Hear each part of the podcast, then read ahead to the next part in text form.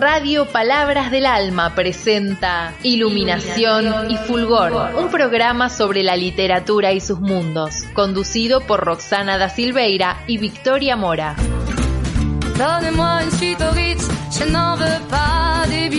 Chanel.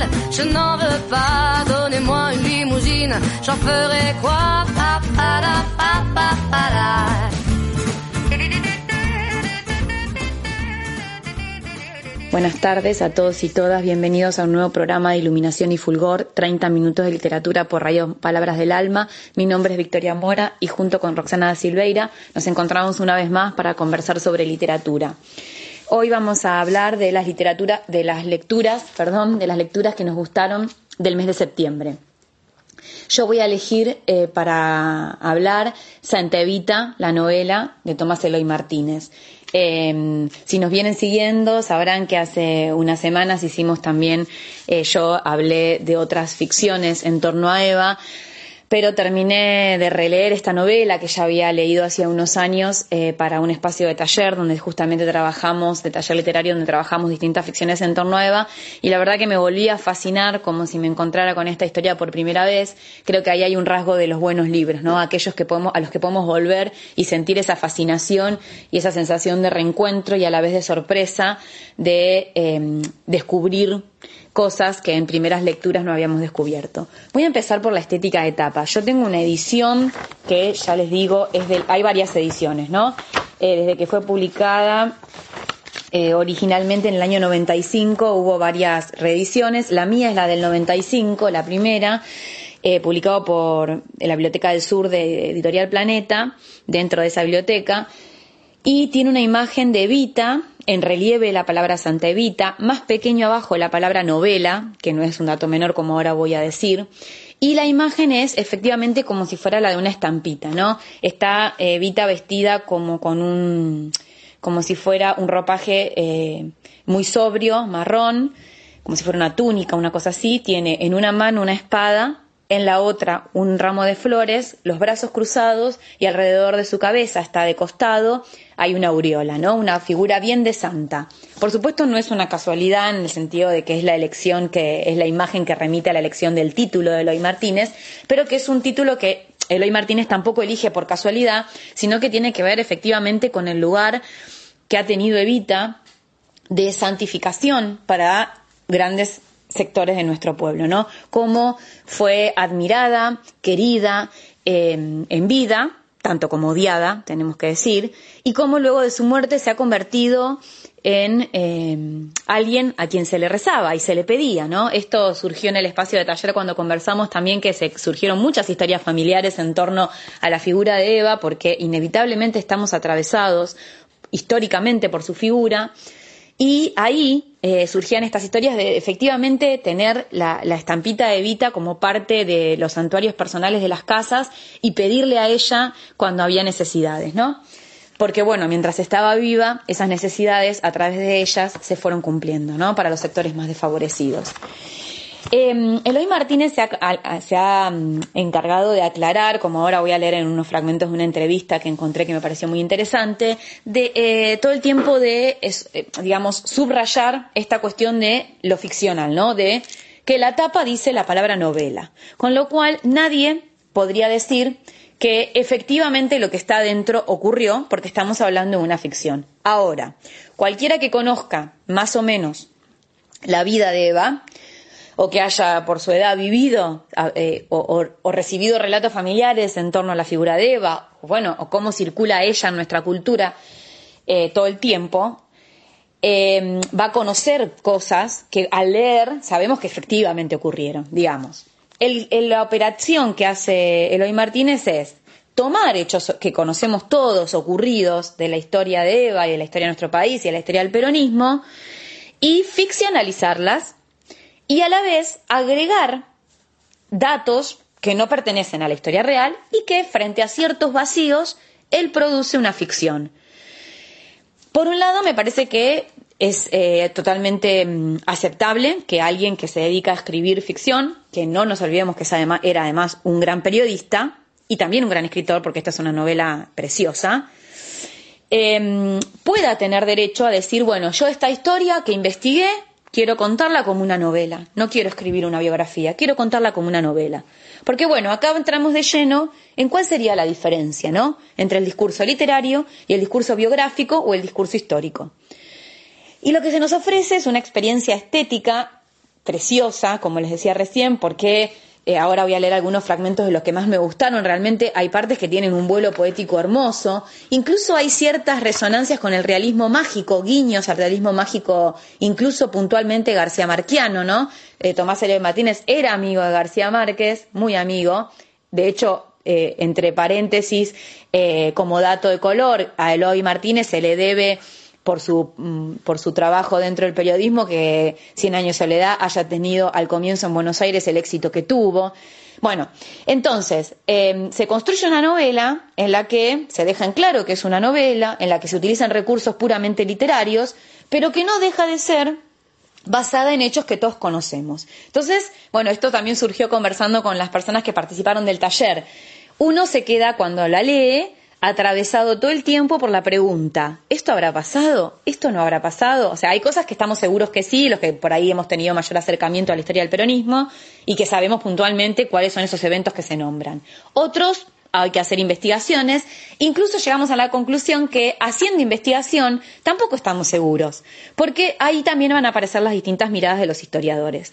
Bueno, meterse con la figura de Evita en nuestro país sabemos que no es gratuito, Eloy Martínez, como, van a ver ahora en unos fragmentos de la entrevista que voy a leer, se ha enojado por algunas cuestiones, pero creo que él era una persona muy inteligente y de ninguna manera podía creer que por el solo hecho de poner la palabra novela iba a quedar a salvo de ciertos cuestionamientos, comentarios, ¿no? Que obviamente fueron surgiendo a partir de que empezó a circular la novela, que, bueno, muy leída, eh, eh, digamos, eh, con una buena recepción de la crítica, pero que también ha generado conflictos, no especialmente dentro del movimiento peronista, porque no es fácil meterse con una, con una figura como la de Evita. Insisto, tan querida, ¿no?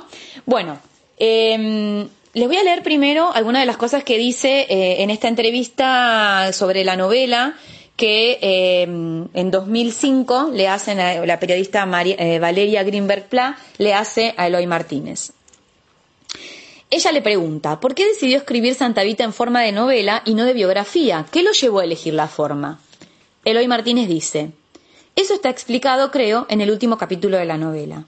Ese último capítulo, es la única zona verdadera de la historia. Todo el resto es una novela, y por lo tanto, falso.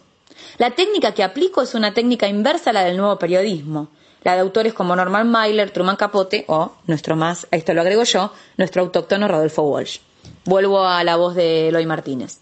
En mi libro, en cambio, se cuentan hechos ficticios con la técnica del periodismo, es decir, por contagio. El medio comunica el efecto de realidad. Si supones que vas a leer en un periódico la verdad y el lenguaje que se da es el lenguaje del periódico, hay como una especie de efecto de contagio que produce, verosimilitud sobre el texto. De modo que si digo, yo cotejé tales fichas, yo vi, narrador, yo leí tal texto, yo estuve con fulano de tal, el efecto de realidad es inmediato, sobre todo si los personajes con los cuales estás hablando y de los cuales sugerís que has entrevistado son personajes reales. De hecho, en cada uno de los casos, básicamente en el del peluquero Alcaraz, todo lo que dice es falso, excepto que él peinó a Eva en los orígenes. En esos casos, todos ellos autorizan por notario a que yo los cite con su nombre y los incluya en una novela. Para que veas hasta qué punto el efecto de realidad se contagió, en una discusión personal seria que tuve con José Pablo Feynman, protesté porque él había tomado para el libreto de la película Eva Perón una escena obviamente imaginaria que aparece en Santa Evita. Le dije, esa mentira es mía. Recuerdo muy bien el momento en que inventé la escena. Él me contestó, pero pusiste que era un reportaje pero el libro dice claramente novela. Y la novela es una declaración de mentira. Bueno, como les decía, es controversial, ¿no? Porque eh, igual yo coincido con Eloy Martínez. No se puede tomar como algo que efectivamente haya ocurrido lo que está escrito en términos de ficción, aun cuando se trate de, de personajes de nuestra historia. Justamente por eso, quizás, con más razón hay que ir a comprobarlo. Parte de lo que se refiere acá a Eloy Martínez tiene que ver con la figura del narrador de la historia que efectivamente hace todo el tiempo un juego con ser el mismo, ¿no? Por momentos eh, aparece una tercera persona que se posa sobre los personajes, como van a ver ahora en el comienzo que voy a leer, pero eh, también aparece de manera constante en los capítulos eh, la figura de la persona que se que obviamente se atribuye al propio Eloy Martínez, en la que cuenta el proceso de investigación, las entrevistas que hizo, que, mm, cómo fue el proceso de escritura, cómo fue también subjetivamente atravesar todo un tiempo de escritura e investigación sobre Eva, ¿no? Em, por eso decía esto él de que él utiliza ese recurso para construir verosimilitud, siempre en el ámbito de lo que se entiende por una novela. Bueno, voy a leerles en los epígrafes. Dice, Morir es un arte como cualquier otro. Yo lo hago extremadamente bien. Silvia Plath, que era una poeta, ¿no? El otro epígrafe es de la propia Evita. Quiero asomarme al mundo como quien se asoma a una colección de tarjetas postales. Después de estos epígrafes, a página siguiente, el título del primer capítulo es Mi vida es de ustedes. Y el primer párrafo dice así. Al despertar de un desmayo que duró más de tres días, Evita tuvo al fin la certeza de que iba a morir. Se le habían disipado ya las atroces punzadas en el vientre y el cuerpo estaba de nuevo limpio, a solas consigo mismo, en una beatitud sin tiempo y sin lugar. Solo la idea de la muerte no le dejaba de doler. Lo peor de la muerte no era que sucediera. Lo peor de la muerte era la blancura, el vacío, la soledad del otro lado, el cuerpo huyendo como un caballo al galope. Aunque los médicos no cesaban de repetirle que la anemia retrocedía y que en un mes o menos recobraría la salud, apenas le quedaban fuerzas para abrir los ojos. No podía levantarse de la cama por más que concentrara sus energías en los codos y en los talones, y hasta el ligero esfuerzo de recostarse sobre un lado u otro para aliviar el dolor la dejaba sin aliento. No parecía la misma persona que había llegado a Buenos Aires en 1935, con una mano atrás y otra adelante, y que actuaba en teatros desahuciados por una paga de café con leche. Era entonces nada, o menos que nada, un gorrión de lavadero, un caramelo mordido, tan delgadita que daba lástima. Se fue volviendo hermosa con la pasión, con la memoria y con la muerte se tejió a sí misma una crisálida de belleza. Fue empollándose reina, quien lo hubiera creído. Bueno, em, espero que esta introducción les haya dado muchas ganas de ir a buscar la novela y leerla. Santa Evita de Tomás Eloy Martínez, publicada por Tener Planeta. Creo que las últimas ediciones, si no me equivoco, ya son de Alfaguara. Eh, pero bueno, es un libro que se consigue muy fácil, incluso circula en el mercado de usados, muy recomendable. Eh, probablemente también se encuentra en internet. Eh, no dejen de leerlo. Me parece que es una manera muy interesante de, de, bueno, de volver a la figura de Eva, que nunca se termina de morir porque siempre estará presente en la memoria. Si bien ya escuchamos esta canción con las que voy a dejarlos para después escuchar a Roxana, eh, vale la pena repetirla porque si hablamos de Vita, amerita escuchar por Nacha Guevara, No llores por mi Argentina. Nos vemos el próximo sábado. Será difícil de comprender que a pesar de estar aquí, soy del pueblo y jamás lo podré olvidar.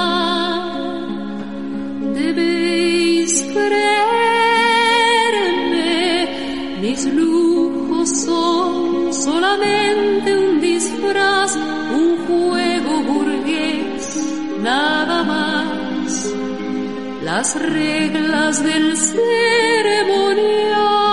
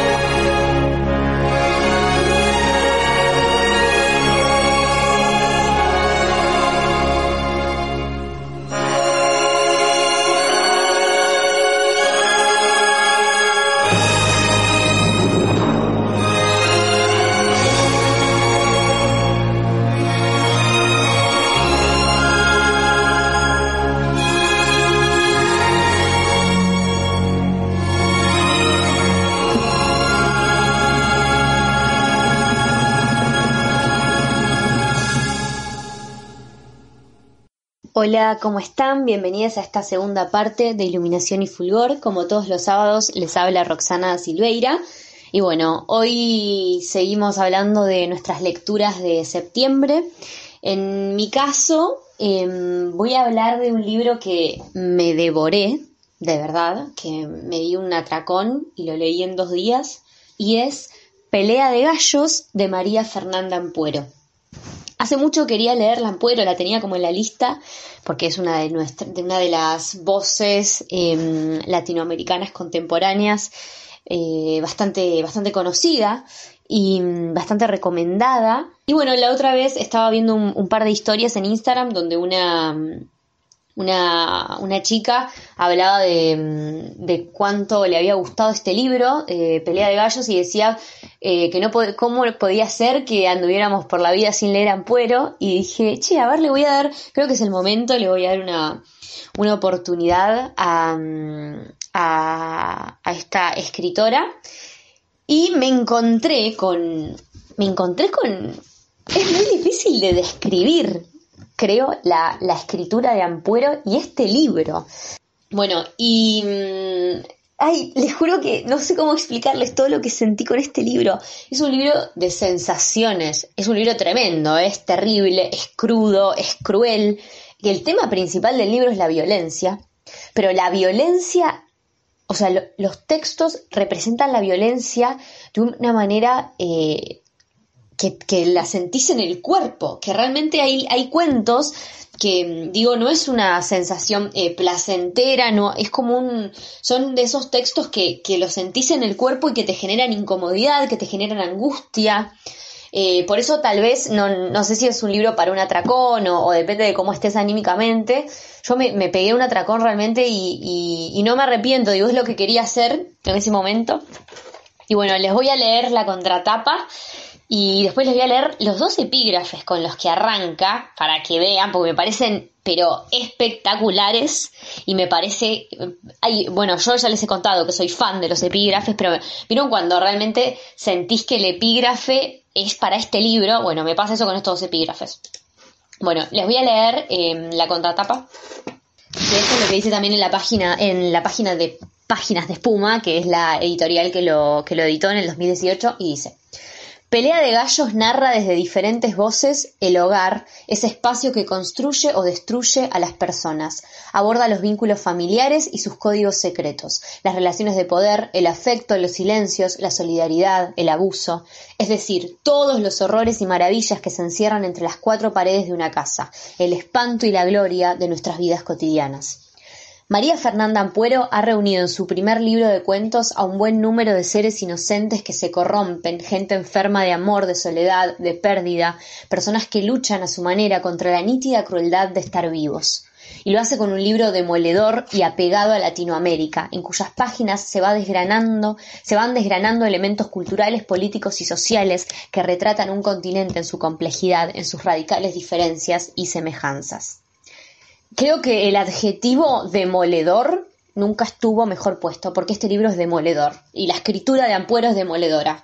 Em, y esto de las voces que hay en el libro, todas las voces, eh, los diferentes registros de, de, cada narrador, la verdad que muy buenos. Los, son cuentos cortos, pero los, lo empezás y necesitas más, necesitas terminarlo, necesitas saber qué pasa, cuál es la historia en ese de esa persona que está hablando, qué, es lo qué es lo terrible que va a pasar y, y te sorprende ahí el libro, el cuento que arranca el libro es terrible, es demoledor de verdad. A mí me pasó que primero leí ese y lo terminé de leer y quedé como en shock.